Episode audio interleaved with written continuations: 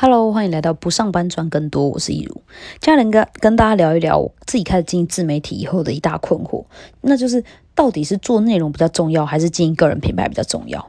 我当然知道两者两者都很重要了，他们也都有各自的目的，但是这个答案并没有帮助我找到两者之间的关联。我总觉得这两件事情好像应该是同一件事，但实际上操作起来又觉得他们像是无法相容的两件事，让我很常有那种多头马车的感觉。再加上这两两者都是需要耗费大量的时间跟心力的，所以我常常会顾此失彼这样。但我观察到某些人，他们好像就没有这样的问题。这件事情困扰了我非常久，直到我看《角色行销》这本书呢，我的疑惑才得到解答，有种豁然开朗的感觉。那今天的节目呢，我会跟你分享我在书中找到的答案，帮助跟我有一样困惑的你们理出一个清楚的脉络，并且找到结合两者的方式，让你在经营自媒体的道路上能够发挥一加一、一加一大于二的效果。今天我们就直接从结论开始讲起吧。我发现原来做个人品牌比做内容更重要。那我接下来就会一一分析我是如何得出这个结论的。关于做个人品牌和做内容到底哪个比较重要，这其实是一个品牌跟品质孰重的大灾问。我以前是一个不折不扣的呃品质至上信奉者。我觉得半瓶水才会响叮当，真正有实力的人根本就不用大声嚷嚷，也会发光发热，好不好？一定会有很多人知道你。所以做任何事情，我都相信，只要专注在产品、服务或者是内容的品质还有专业度上面，去为受众创造价值。一定能够获得巨大的成功。我也极力避免成为不专注在扎实基本功，把心思都花在做品牌、做行销上的这样的人。但后来我发现啊，这样的观念其实有点陈旧，也有点狭隘。因为在过去网络不发达的年代，资讯流通速度很慢，而且选择也没那么多，所以竞争的内容也比较单一，就是凭实力说话。料好实在的店都会胜出，而且会赚大钱。但现在这样子料好实在的店，通常都是有一定的熟客群，不会倒而已，不会真的赚大钱。反而是做出强势品牌形象的，会得到最大的利益。我们都听过很多创始店最后被创威的案例嘛，像是十八王宫肉粽啊、三峡金牛角啊、东区粉圆等等。真正内行的吃货，呃，会知道哪里才有最到底的美食。但大多数的观光客都只是上网查哪个名气比较大、很多人吃、评价还不错，就去吃那家。到最后已经不是在打产品战了，而是在打品牌战。善用网络声量做大品牌的人，会成为那场战役的最后赢家。因为最后消费者根本搞不清楚谁是最原始的，而那也没有那么重要了。好不好吃本来就是一件很主观的事，而且大多数的人也不是很常吃，好坏就这一两次。渐渐的也就形成了懂得透过网络经营品牌形象的店，完胜埋头做好产品的店这样的产业生态。因为他们不论在网络声量还是通路上，都完胜老牌店家。所以，如果你今天要创业做生意，你要做一个坚持自己是创始店，但生意都被创业者抢走的店，还是顺应时代的潮流，也开始做网络转型，线上线下都建立建立起你们的口碑跟形象，面子里子都赢的店，大家肯定都想要当后者吧？再举个例子，我以前很困惑哦，就觉得有些艺人真的很有才华，能唱能跳能演能说，但就是就是不太红。只能当当通告艺人，那有的艺人实力一般，但却大红大紫，变成流量明星，就像是中国新说唱某个导师，嗯，他最近还因为一些原因变得蛮红，上了热搜。这样，我就在想说，是不是演艺圈有什么潜规则？但是，但看了《角色行销》这本书以后，我才发现，原来是有没有型的问题。因为唱歌、演戏、舞蹈、主持这种基本功是品质，肯定是需要锻炼的，而且他可以练一辈子，他根本没有尽头。每一个人都需要在这些事情上面花功夫，但有实力也不一定会红啊。相反的，有鲜明的人设，呃，还有清晰的个人品牌形象，这就是品牌，也就是你这个人很有型的时候，别人就会特别容易记住你，对你产生好感。那像那种长青的剧情，通常都是这两者兼具的，又有实力又有鲜明的个人品牌形象，这就是他们屹立不了的原因。那第三个例子呢，就是台湾的代工跟制造这么强大，那为什么台湾都没有一个像样的国际品牌？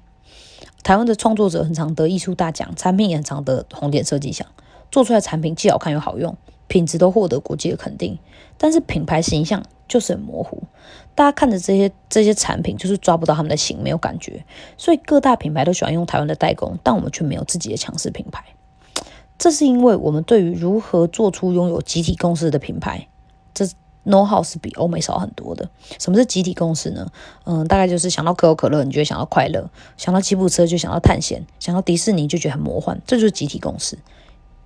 呃，也是这些品牌的品牌形象，品牌形象就好像我们对一个人的感觉一样，它有点难量化跟统计。那品牌塑造就是一个不断达成共识的过程。呃，诚信正直，专心把产品做好，用心服务，会提高口碑跟商誉，这是一条必须经营的道路。但品牌要做的有形，企业内外达成共识，并且传播出去，这是另一条需要修炼的道路。这两条路是平行的，基本上没什么重叠。这两种功夫都得练，而且他们并不冲突。但是产品内容这种有形的东西比较容易做。像是品牌这种抽象模糊的东西，就需要找到可以跟人沟通还有达成共识的方式。那为什么有形呃很重要？它有什么好处呢？在得出了做个人品牌比较重要这个结论以后，我们就要来说说为什么有形很重要。我们做呃内容的目的是为了提供价值，而做个人品牌除了提供价值以外，还有呃形塑个人的形象跟受众培养信赖关系等等之类的目的。呃，我自己有在健身的习惯，所以我追踪几个呃健身的博主，这样两个很鲜明的对比，应该能够让你们明白有没有型到底会有多大的差别。第一个呃，YouTuber 叫 CY，他的每支影片都是穿着训练服在健身房帮你解决问题，教你怎么练，还有练给你看。他很专业，而且每支影片都不长，大约三到五分钟，最多不会超过十分钟。我在需要找寻某个问题的答案的时候，就会去找他的频道，而且他的观点其实都蛮好的，让我很有收获。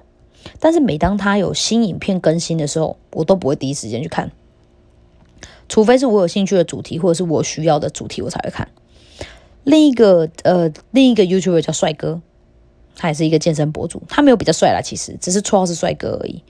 那他除了分享自己的健身知识以外，还有训练日常之外呢，还会分享他接触健身的原因啊，分享自己的转变啊，遇到了一些困难挫折，还有如何克服，嗯，或是一些自己对于健身这件事情的想法跟价值观，还有他的生活。那他自己有个服饰品牌，偶尔也会分享一些穿搭，影片都蛮长的哦，大概二三十分钟。但是每一次他有新的影片，我就会立马就看，第一时间 update 他的近况。虽然我都是用两倍速啊，因为大陆人讲话有点慢。我之前没有察觉到这个细节，直到我开始思考。做内容跟做个人品牌哪个比较重要？我才观察到自己的这个行为偏好。我发现造成这样差异的原因是，帅哥就很像我在网络上交的朋友一样，我是在跟一个活生生的人互动，不是纯粹的资讯跟知识。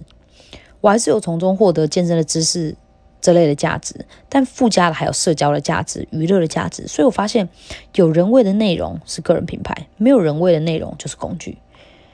所以有建立个人品牌，会让你的辨识度变高，能在茫茫人海当中被看见，呃，也能够提升魅力跟吸引力，受众的粘着度也会变高，因为你是他的朋友，不是工具人。我们会关心朋友的一举一动，他在做的事情，还有他能够提供的价值。但对于工具，则是用完就可以丢。两个都一样有价值哦，但是前者除了价值以外，还有温度。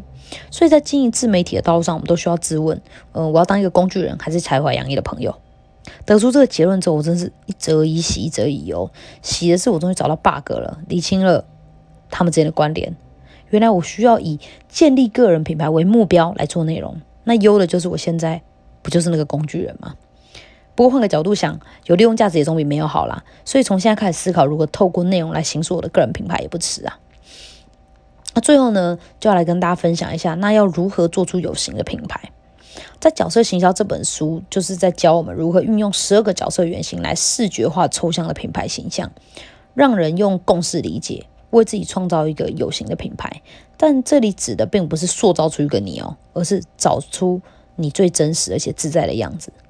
因为建立个人品牌其实是一个了解自己、对内自我探索跟达成共识的过程。大原则是内部觉得舒服，外人觉得合理，总体表现一致。